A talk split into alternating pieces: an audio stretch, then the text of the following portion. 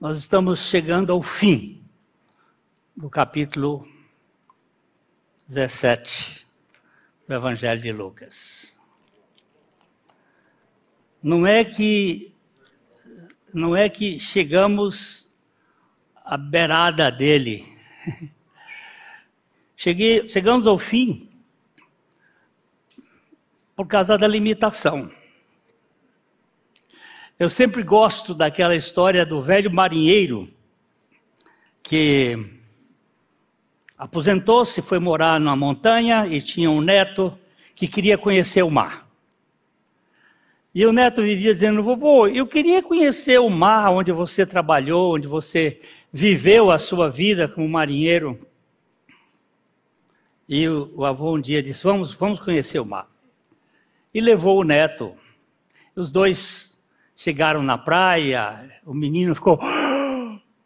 Que grande! Quase como aquele nordestino quando viu o mar lá em Recife a primeira vez, diz: Que açudão do governo! Né? Mas que coisa grande! E os dois brincaram ali, tomaram um banho. Daqui a pouco o menino cansou e disse: Vovô, vamos embora, porque eu já conheço o mar. E o avô olhou para ele e disse: É verdade, meu filho. Você passou 30 minutos na água e você disse: Eu já conheço o mar. Eu passei 50 anos no mar e eu não conheço o mar. Essa palavra, isso aqui só para dizer o seguinte: nós passamos aí alguns domingos olhando essa oração sacerdotal de Jesus e chegou ao fim. Chegou ao fim de quê? Da minha capacidade de entender a riqueza deste. Ontem eu estava lendo a Bíblia. Eu não sei se vocês estão lendo a Bíblia. O pastor Eric tem dado material. Vocês estão lendo? Ah, eu estava lendo, mas eu caminho mais rápido. Eu já estou em, em, em Êxodo, porque tem hora que me encanta. Eu começo a ler um capítulo, termino aquele capítulo e, vou outro para o outro, e aí vou e vou para o outro. Olha, começando janeiro, já hoje é dia. Eu estou no capítulo. Ontem eu terminei o capítulo, hoje eu não terminei ainda. Eu terminei o capítulo 6 de Êxodo. Passei por. por aí estou no capítulo 15, 16 de, de, de Mateus. Porque não, tem hora que não dá para parar. Você dá vontade de ir mais.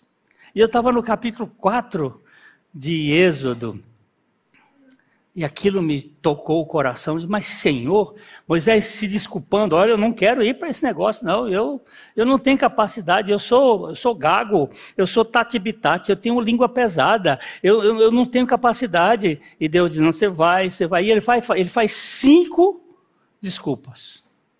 Aí chegou uma hora que ele tá, ia fazer a quarta desculpa. O Senhor disse: Moisés, eu vou com você, Moisés. E ele deu três sinais para Moisés. O que, que você tem na mão? Uma vara. Se eles não ouvirem o primeiro sinal que vai ser com a vara, eu vou dar um segundo sinal. E depois eu vou dar um terceiro sinal. E aí eu fui com aqueles sinais e disse: o que, que significa isso? Moço, eu saí procurando autores e ganhei um, um desconto para comprar um livro do Pink, A.W. Pink. E quando eu entrei no homem, eu disse: Meu Deus, como é que o senhor pode pegar um homem e dizer tanta coisa desse jeito? Só da primeiro sinal ele tirou sete lições eu nunca vi tanta coisa, tanta beleza, porque a Bíblia é inesgotável. Então, essa é só uma, uma coisa para dizer assim: gente, isso aqui nós estamos na beira. Não tem como. Eu falei hoje, o pastor Nelson até falou brincando, disse assim: eu fico com vergonha quando eu tento expor um texto bíblico. Porque é tanta riqueza de Deus. Nós temos um evangelho que é insondável. Quanto mais você aprofunda, mais, mais maior ele é. Então, vamos aqui. Ah, o final da oração sacerdotal. O Senhor Jesus ora. Vamos ler aí? Não rogo somente por estes, mas também aqueles que vierem a crer em mim, por intermédio da Sua palavra, a fim de que todos sejam um. E como és tu, ó Pai, em mim e eu em ti, também sejam eles em nós, para que o mundo creia que tu me enviaste. Oh, Pai,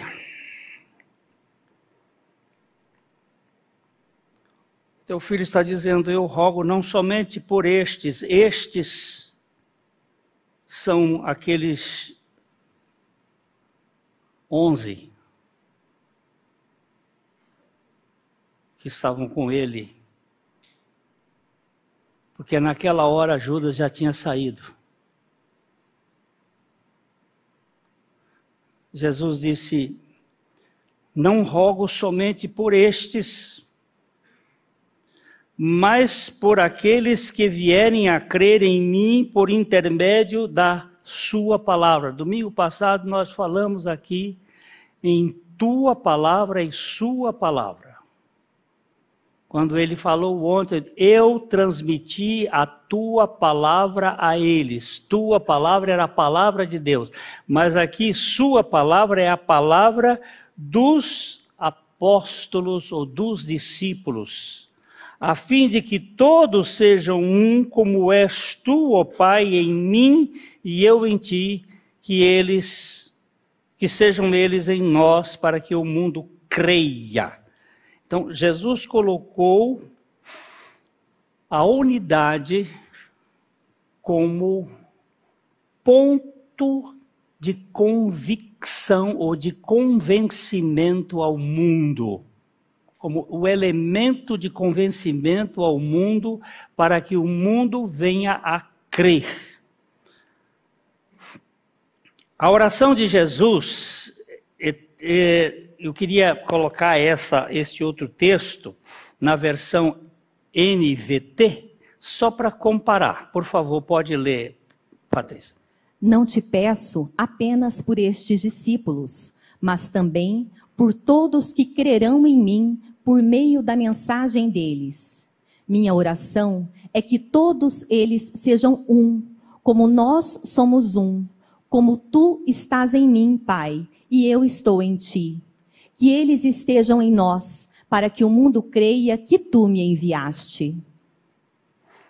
Isso aqui tem uma, uma corrida de revezamento, né? É, não peço apenas por estes, mas por todos os estes, por todos aqueles que crerão em mim. Hoje nós aqui estamos, de certo modo, em consequência da oração de Jesus. Jesus orou por você. Jesus orou por cada um de nós, por todos aqueles que vierem a crer através da. A oração de Jesus é pela unidade da igreja. Nós temos aqui uma figurinha que pode nos ajudar a entender como é que nós podemos ser um, não é? A unidade da igreja. Ele ora para que todos sejam um. Domingo passado nós pusemos aqui o teorema de Euclides, que é duas quantidades iguais a uma terceira são iguais entre si. Se A é igual a B e B é igual a C, logo C é igual a A. Ok? Volta, volta ou tem que repetir? Tem que desenhar? Não.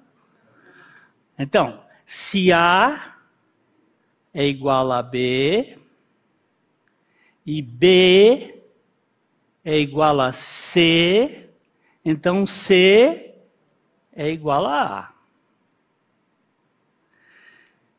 Se eu sou um com Cristo, e a Carmita é uma com Cristo, então a Carmita será uma comigo.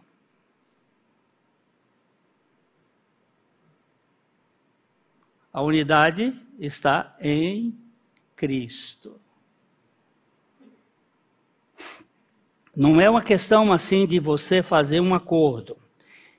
É que todos sejam um, e ele vai dizer de que maneira? Como nós somos um. E ele, ele diz lá no capítulo 10: Eu e o Pai somos um. E são, du são duas pessoas diferentes. A trindade, é, eles são três pessoas, mas são um. E esse é o grande mistério. Como é que pode ser três e ser um? É o mistério da unidade. E ele está dizendo aqui é, que nós, é, que como nós somos, Todos um como nós somos. E ele vai um pouquinho mais longe e diz assim: Como tu estás em mim e eu estou em ti. Além deles serem um, eles estão um. Aqui o tradutor teve que usar de uma condição, porque o verbo no grego é o mesmo, ser e estar. Como somos um, nós também estamos um. Teve um ministro aqui, numa época, que ele dizia assim: Eu estou ministro, mas eu não sou ministro. Não sei se vocês se lembram desse ministro, eu acho que foi o Carlos Portela, que era ministro da Educação. Eu estou ministro, mas eu não sou ministro. Mas eles não são apenas um, eles estão um. Eles estão em unidade. Estão em profundo relacionamento. E ele diz assim: que eles, eles estejam em nós. Eu, eu, às vezes, tenho umas certas implicâncias com a ideia de estar com eu prefiro estar em. Né? Porque eh, com. É, é, vem cá, Márcio, vem cá. Eu posso fazer isso com você. Eu estou com Márcio. Eu ando com Márcio até de mãos dadas, mas de repente ele pode sumir. Monta aqui nas minhas costas. Pode montar. Monta! Vocês estão de prova, ele está falando.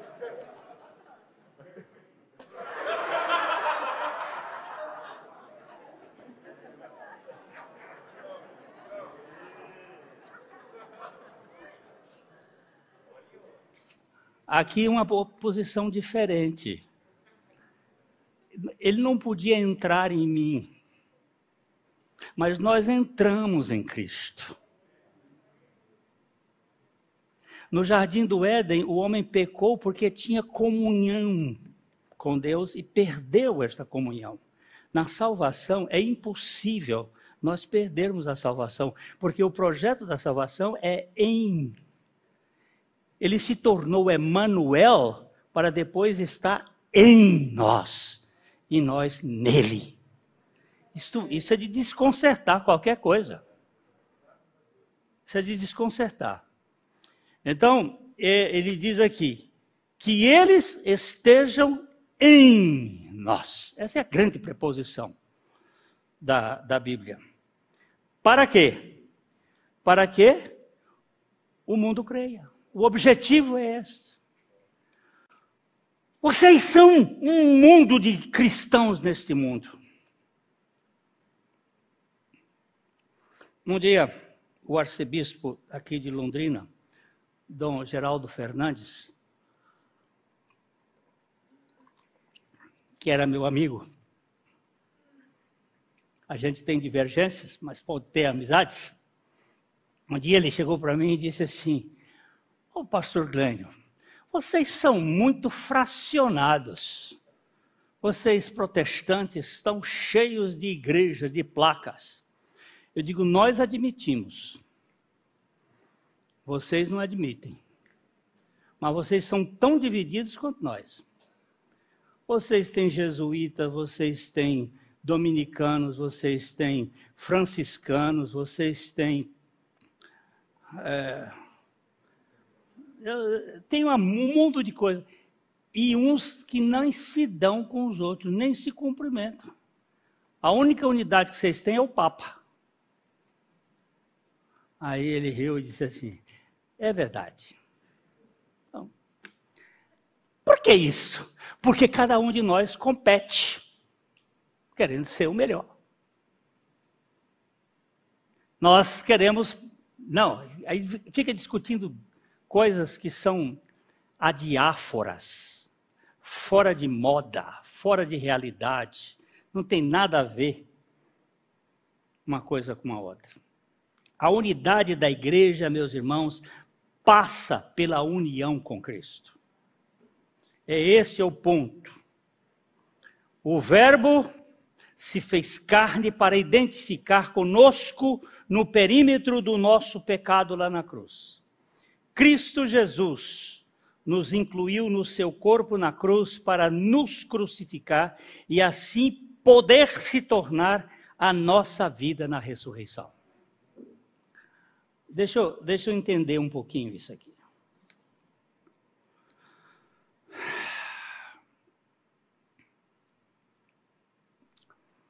Emanuel, Deus conosco.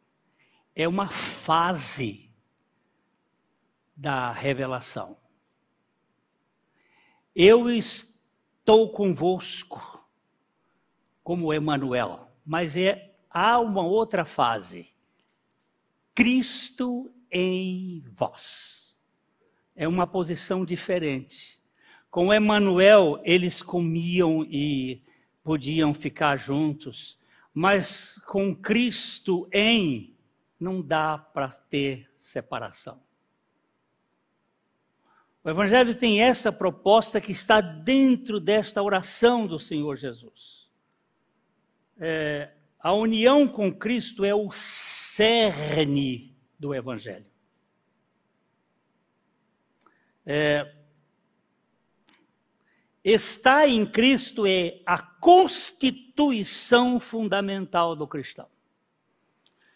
Se eu perguntar a você, você é cristão? Ele diz sim. Como você define isto? Aí você vai ter muitas coisas. Eu aceitei Jesus. Eu fui batizado. Eu pertenço à igreja. Raramente alguém diz: eu estou em Cristo. E Cristo está em mim. Porque cristão é simplesmente alguém cujo continente tem um conteúdo. O container tem alguém, alguma coisa lá que reside, que lhe dá característica. E esse container é Cristo vivendo em mim. A união com Cristo é a constituição fundamental de um cristão.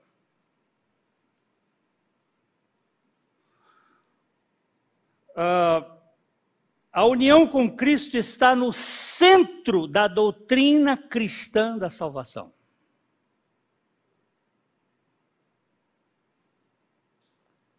Não é Cristo comigo, mas é Cristo em mim e eu em Cristo.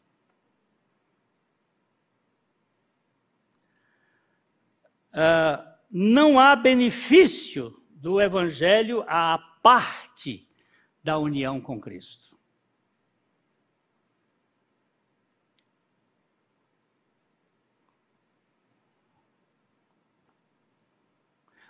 Vou, vou lembrar aqui da história do Watchmani, aquele cristão chinês. Ele estava viajando de uma cidade para outra lá na China. Várias horas de viagem. E ele entrou, sentou-se num vagão. Três pessoas chegaram ali, três homens, e eles disseram: Moço, vamos jogar uma partida de pôquer para a gente matar o tempo? O Watchmani respondeu para eles: Eu lamento, mas eu não tenho mãos. O homem olhou para as duas mãos do Watchmani e disse: Como? Você não tem mãos? Ele disse: Não, essas não são minhas. Essas mãos são do Senhor Jesus. E durante seis horas ou quatro horas, ele teve a oportunidade de falar de Cristo para aqueles três homens. Estava naquele vagão, naquele. Uh, como é aquele lugar que fica. Naquela cabine, estavam no início é, três, três incrédulos e um crente. E quando chegaram lá, desceram quatro crentes. Porque o Espírito Santo convenceu. E ao invés de de vamos jogar aqui para matar o tempo, ele acabou remindo o tempo para anunciar, porque de fato, essas mãos não são minhas, essas mãos são do Senhor. Nós não somos mais portadores de mãos.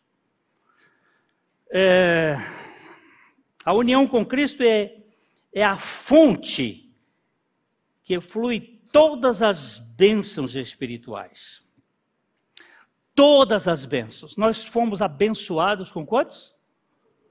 Todas espécies de bênçãos espirituais em Cristo Jesus. Todas. Por causa da nossa união com Ele. Por isso que Ele está orando. Olha, eu quero que eles estejam em nós, que nós estejamos nele, nessa união. Quem é você?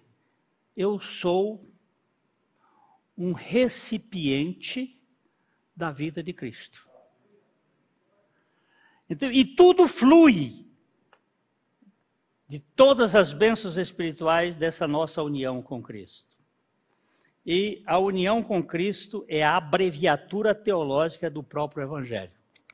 Se você quiser uma abreviatura do Evangelho, o que é o Evangelho, esse negócio aqui, eu disse para pastor Eric que precisa fazer um curso para aprender a usar esse troço aqui, que ele está caindo.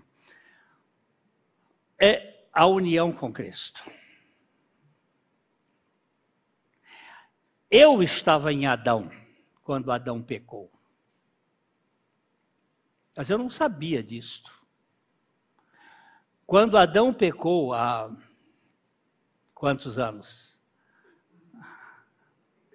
Seis mil anos. Quando Adão pecou, lá estava eu, geneticamente, nos cromossomos, dentro da, da sua estrutura, e eu pequei com ele e eu trazia uma, uma imagem de Adão.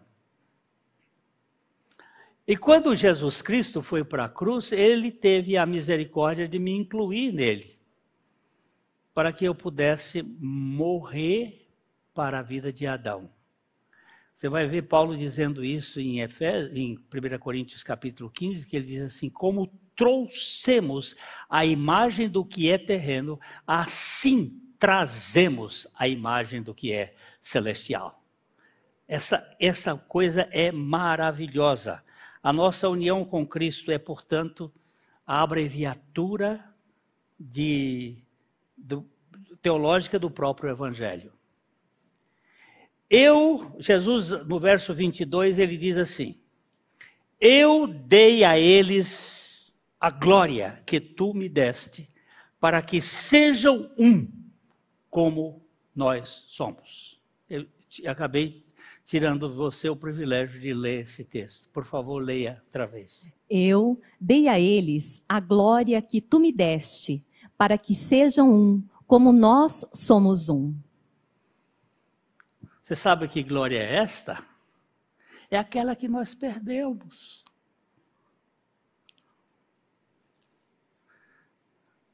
Vamos dar uma olhadinha em Romanos aqui. Pode ler esse, texto aí, por favor. Pois todos pecaram e não alcançam o padrão da glória de Deus. Mas Ele, em Sua graça, nos torna justos por meio de Cristo Jesus, que nos resgatou do castigo por nossos pecados. Quantos crentes tem aqui? Hein? Quantos crentes tem aqui? Opa, esse povo está morto. Olha para um negócio desse aqui. Olha aqui, gente. Pois todos pecaram e não alcançam o padrão da glória de Deus, ou como diz a outra versão, destituídos estão da glória de Deus. Não alcançam o padrão da glória de Deus. Mas Jesus disse assim: Eu dei a eles a glória que tu me deste, para que eles recebam aquela glória que eles perderam lá no Éden, para que eles tenham a mesma glória. É, mas em sua graça nos torna justo. Outra versão diz assim: nos declara justo. Ora, é verdade que quando Deus declara é porque Ele faz, porque tudo que Ele fala tem que ser. Mas também nos torna justos, mas preste bem atenção, por meio de Cristo Jesus. Não existe justiça em nós que nos faça justos, mas em Cristo, que nos resgatou do castigo por nossos pecados. Não tem dívida, meu irmão. Gosto sempre daquela história que Evan Hopkins conta da menininha de oito anos que estava no grande encontro de Keswick, na Inglaterra, e ela resolveu dar um testemunho a uma plateia de mais de 10 mil pessoas, e ela disse: quando o adversário vai me cobrar alguma coisa, ele bate na minha porta e eu vou abrir e a porta, porque a gente sempre com o adversário cobra alguma coisa de nós, a gente tenta responder, e quando ele cobra, eu digo, vai cobrar do meu irmão, porque ele já pagou esta conta. Uma criança de oito anos tem uma percepção dessa só por revelação do Espírito Santo. Quando o adversário vem me cobrar alguma coisa, ao invés de eu tentar me justificar, eu digo: meu irmão pagou esta conta vai cobrar dele. Eu vejo tanto crente por aí é, tentando se justificar qualquer coisinha. É mas, mas, mas, mas, mas o quê? A conta foi paga ou não foi paga? Eu já lhes contei algumas vezes, não foi uma, nem duas, nem três, e que eu fui almoçar ou jantar em algum lugar, e, e uma época era uma coisa muito dura, nós estávamos, estávamos duros, e os meus filhos queriam comer aqui num restaurante, e, e lá fomos nós, e, e, era uma dificuldade para pagar a coisa, e eu ali segurando para eles não co comprarem coisa mais cara, e eles olhando no cardápio, a gente olha, olha do lado direito do cardápio para ver uma coisa, porque a gente apertado. E quando foi no final, eu pedi a conta, o garçom chegou e disse: A sua conta foi paga. Eu disse: Quem pagou? Eu olhei para o restaurante, num... a pessoa pediu para não se identificar. E eu disse, ô oh, desgraça. Podia ter comido uma lagosta hoje aqui. Eu vejo esses crentes michuruca que a conta foi paga e vive uma vida miserável, ainda sendo tentando se justificar daquilo que o Senhor Jesus Cristo já fez.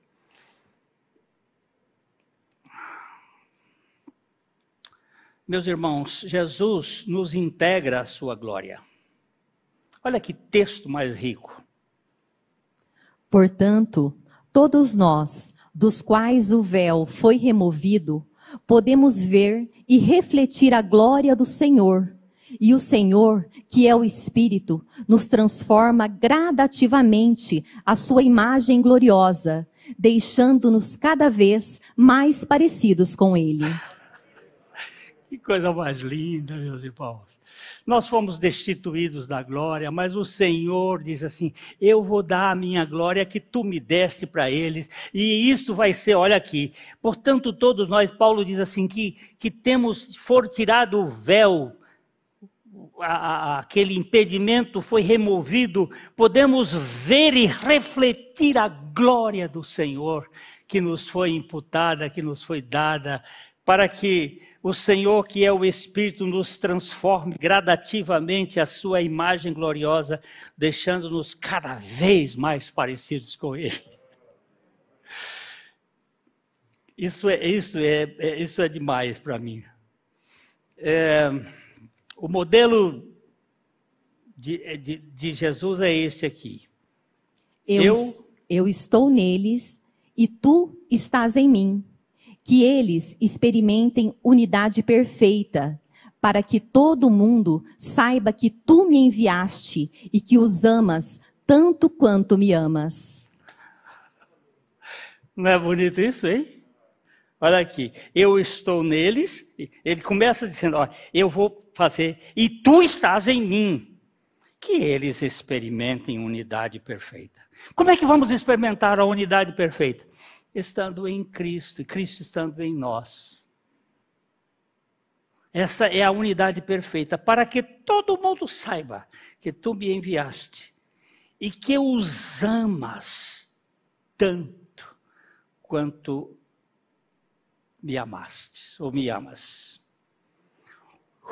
Isso aqui é de tirar o fôlego.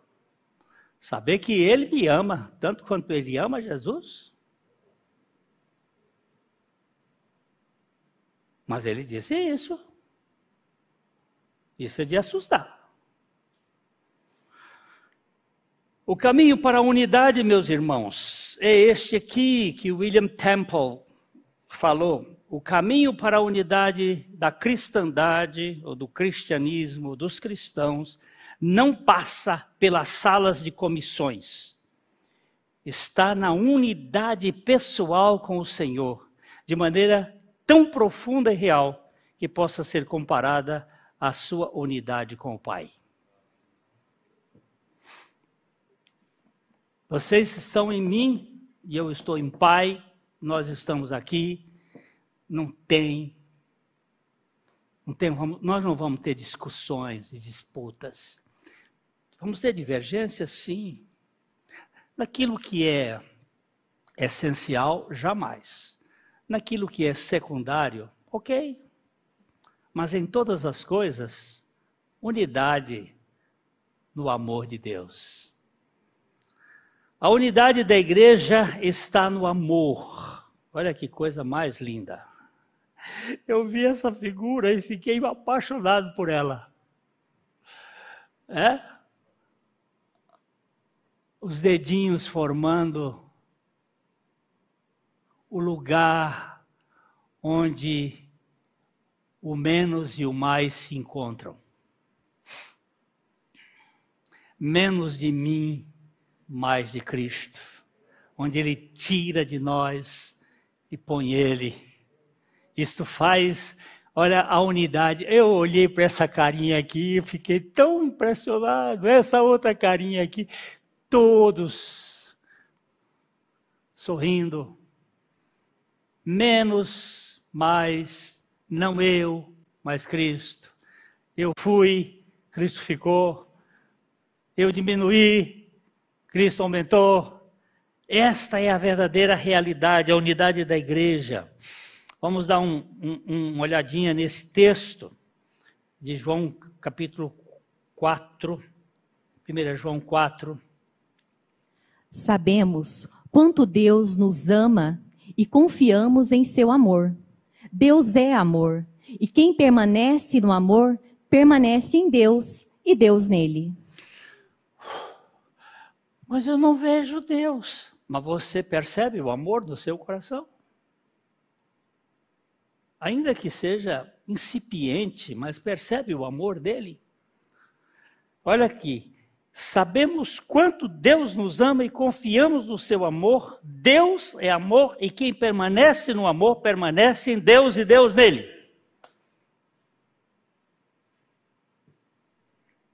Olha o outro versículo seguinte, que é o verso 17. À medida que permanecemos em Deus, nosso amor se torna mais perfeito. Assim, teremos confiança no dia do julgamento, pois vivemos como Jesus viveu neste mundo.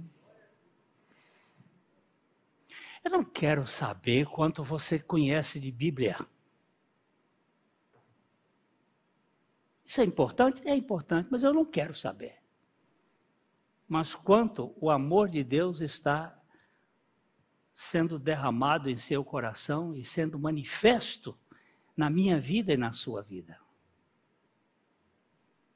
Não estou falando de Eros, nem de Storge, nem de Filéu, que são amores que nós temos em consequência de nossa humanidade. Eu estou falando de ágape, que é o amor de Deus que é derramado em nossos corações pelo Espírito Santo que nos foi dado. Esse é o caráter de Deus. Jesus ora pela igreja na glória. João capítulo 17, versículo 24. Pai, quero que os que me deste estejam comigo onde estou. Então eles verão toda a glória que me deste, porque me amaste antes mesmo do princípio do mundo. Essa, essa oração aqui, Jesus está falando para uma igreja que já está numa posição, eu quero que os que me deste estejam comigo onde estou. Aqui ele está falando já como uma realidade completa da redenção para que eles, ah, então eles verão toda a glória que me deste, porque me amaste antes mesmo do princípio do mundo. Por enquanto nós vemos por espelho em enigma. Por enquanto o nosso amor é muito pequeno. Por enquanto o, nós estamos num nevoeiro, enxergando muito perto mas então nós veremos como Ele nos vê. Vai haver uma, um resplendor de glória. É, é, é, transcende a nossa capacidade de entendimento. Ah, nós já tivemos oportunidade de ler histórias de irmãos que, por alguma razão, tiveram um, desenlace momentâneo e que eles perceberam alguma coisa. Eu li outro dia a história de um homem, de um pastor, que ficou três horas morto e depois voltou. Tem até um filme dele no, aí na, na internet. E não sei o quanto isto é verídico, quanto é, mas ele diz: por que me trouxe de volta diante daquilo que eu vi. Eu sei que Paulo teve lá. E ele esteve até o terceiro céu e ele ouviu coisas inefáveis e ele diz que são ilícitas de serem comunicadas aos homens. Por isso que ele diz: para mim, o viver é Cristo e o morrer é lucro. Porque a coisa é muito maior. Mas haverá um dia que nós vamos ver toda aquela linguagem do Apocalipse em figura de ruas de ouro e cristal e coisas assim, são para dar uma pálida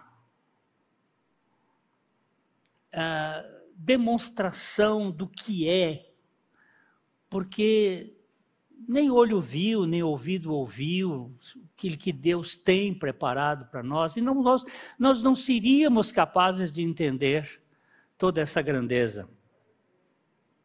Mas ele está orando aqui, ó. eles vão ver toda, como é que ele diz aqui? Eles verão toda a glória que me deste. Eu acho que é de, se não tiver corpo glorificado, não aguento um negócio desse.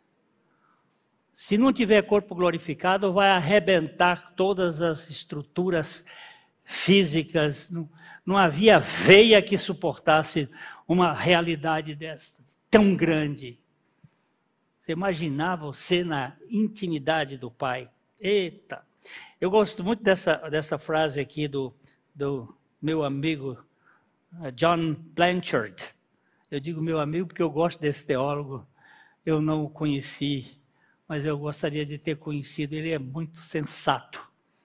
Ele é muito sensato. Ele diz: o céu não é uma recompensa condicional, mas um relacionamento consumado.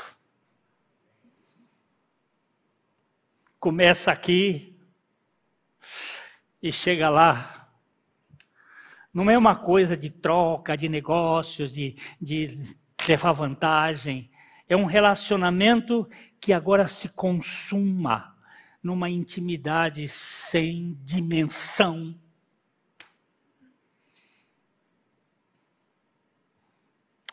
Isso aqui me, me emociona, meus irmãos. Vamos agora olhar os dois últimos versículos, João 17, 25 e 26. Pai justo, o mundo não te conhece, mas eu te conheço. E estes discípulos sabem que tu me enviaste. Eu revelei teu nome a eles e continuarei a fazê-lo. Então, teu amor por mim estará neles e eu estarei neles. O, o, o, Senhor aqui não ora mais por ninguém, mas ele agora diz algumas coisas. Ele chama Pai Justo, ele havia dito Pai Santo, agora ele diz Pai Justo. O mundo não te conhece, mas eu te conheço. E estes discípulos sabem, tudo é o mesmo verbo, meus irmãos. Aqui tudo é o verbo gnosco. Olha, aqui o verbo é o mesmo.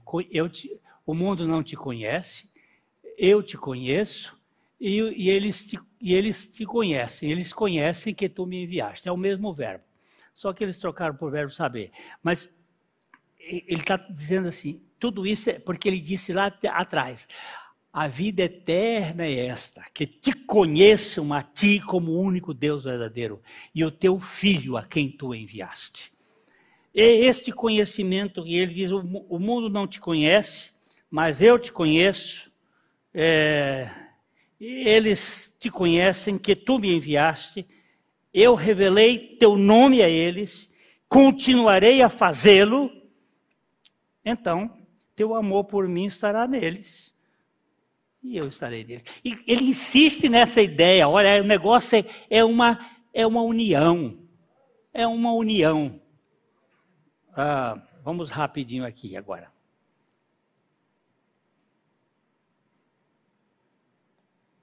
Você não quer sair por quê?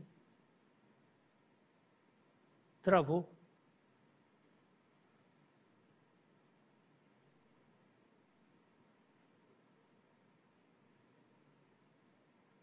Ai, ai. Não, ele travou agora, mas não tem importância, já estou acabando. Pode travar. O que eu quero dizer é o seguinte. Ah, você está onde? Você está em Cristo? Se você está em Cristo, você é o quê? É uma nova criação. E o Senhor habita em você. O que, que você vai fazer nesse mundo aqui?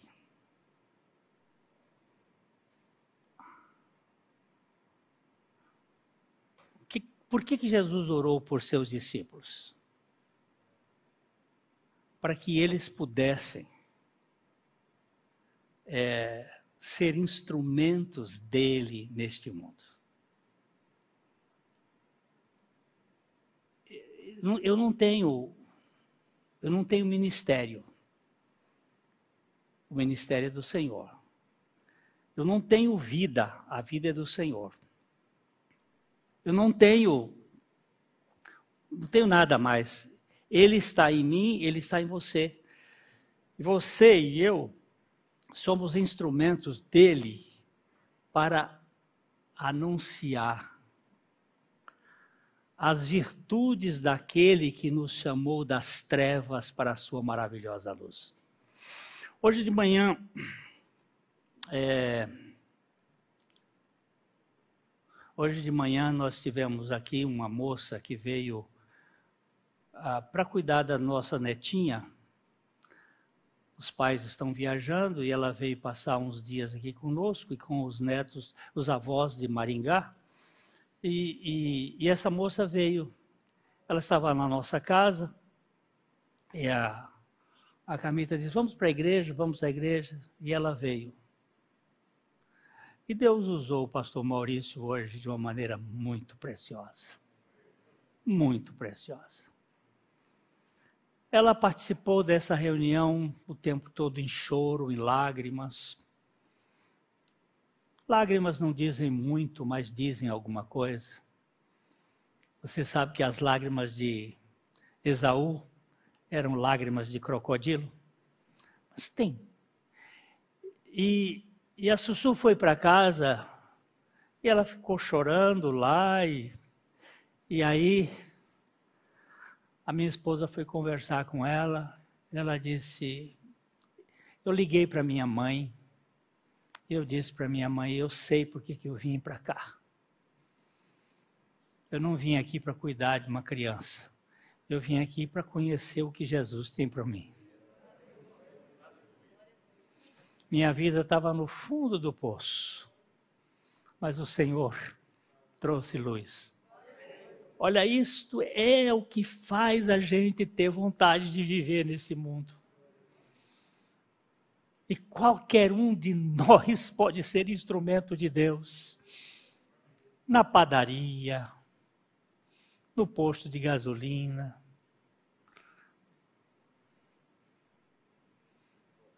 na pia, lavando louça.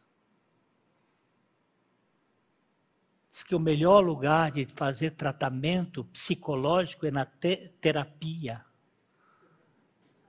onde você pode adorar a Deus,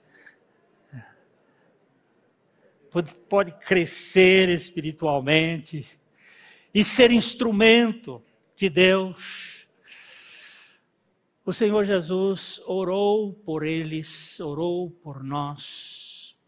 Nós vamos terminar dizendo as três as três divisões. Já já não preciso mais aqui.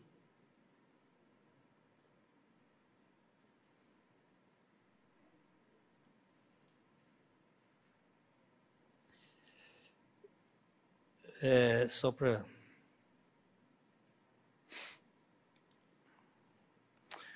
Jesus revelou o Pai aos seus seguidores e agora ele diz que fará isso de novo. Isso pode se referir à obra da cruz, ou pode referir à obra do Espírito Santo, ou pode ser as duas coisas. E eu confesso que eu fico com as duas, tanto a obra da cruz quanto à obra que o Espírito Santo aplica. E o propósito dele é que nós sejamos réplicas dele neste mundo. É, o amor de Deus está, portanto, associado à habitação de Cristo, e nós conhecemos o amor de Deus porque o Filho mora nos nossos corações. Então a gente pode dizer que as últimas palavras dessa oração referem-se à presença contínua de Cristo nos seus seguidores.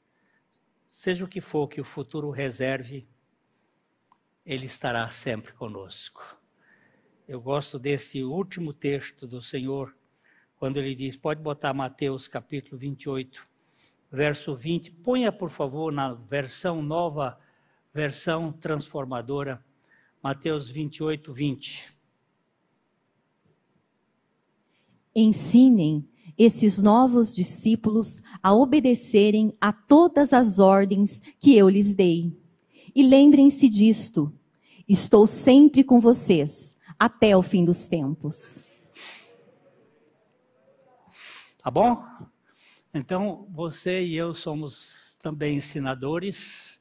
Vamos ensinar aos novos para que ganhem isto e eles ganhem a experiência verdadeira do Senhor.